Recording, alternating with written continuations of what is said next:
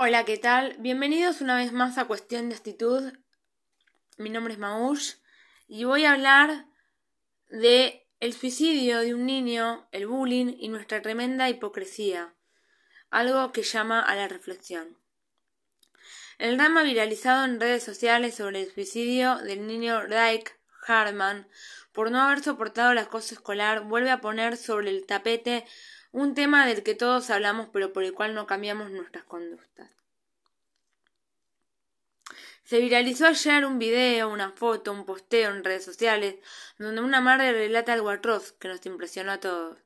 Un nene de 12 años se quitó la vida en los Estados Unidos porque no soportó la virulencia del bullying que sufría día tras día.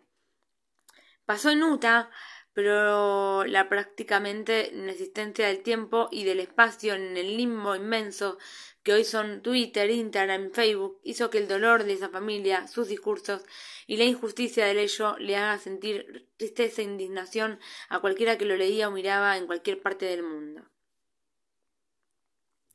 A mí también me conmocionó y entre otros tantos comentarios que la gente hacía sobre la noticia, apareció el dibujo de un artista llamado Karim Saidi que me impactó. Por supuesto, mi primera reacción fue volcante a las redes sociales para compartir una serie de reflexiones que simplemente me brotaron desde adentro.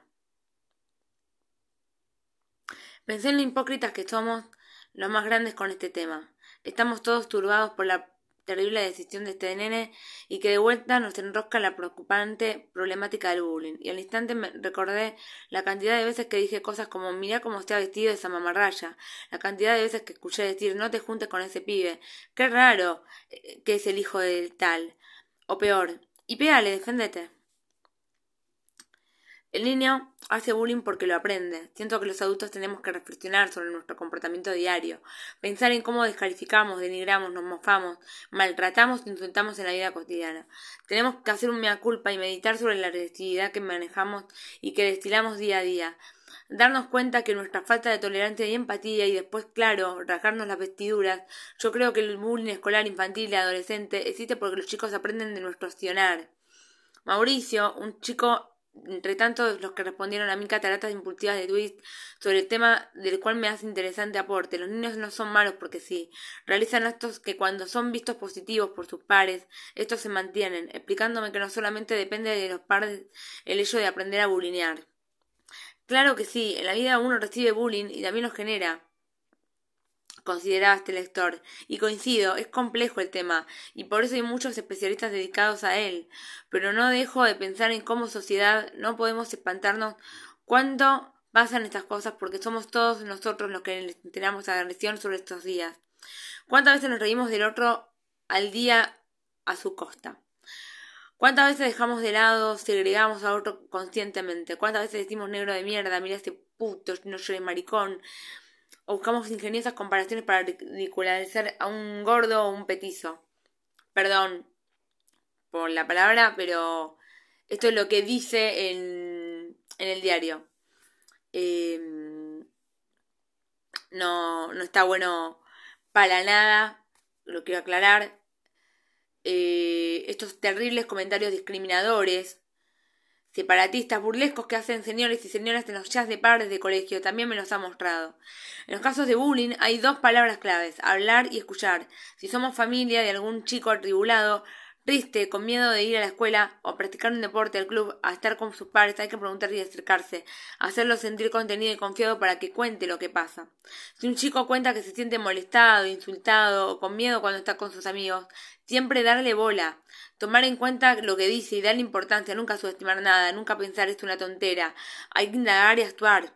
Si estás del otro lado, si tu hijo, nieto sobrino es sujeto activo del bullying, no es un vivo bárbaro, no es un callero ni fuerte tiene un problema y también hay que ayudarlo para que pare, para que cambie, para que frenarlo, nunca alentarlo, menos enorgullecerse porque se la banca.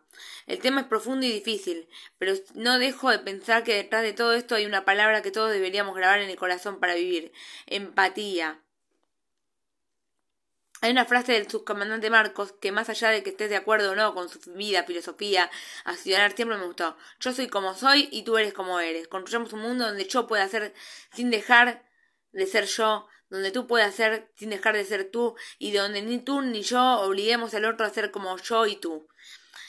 Bueno, eh, esto ha sido todo por hoy en cuestión de actitud y quiero agregar que yo también sufrí bullying, la pasé muy mal en el secundario, muy mal y la verdad eh, se, se han vivido situaciones muy feas, me han escondido las llaves, me han hecho la vida imposible en el secundario.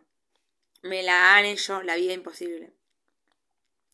Me han afanado en mi casa. Me han querido pegar a la salida del colegio.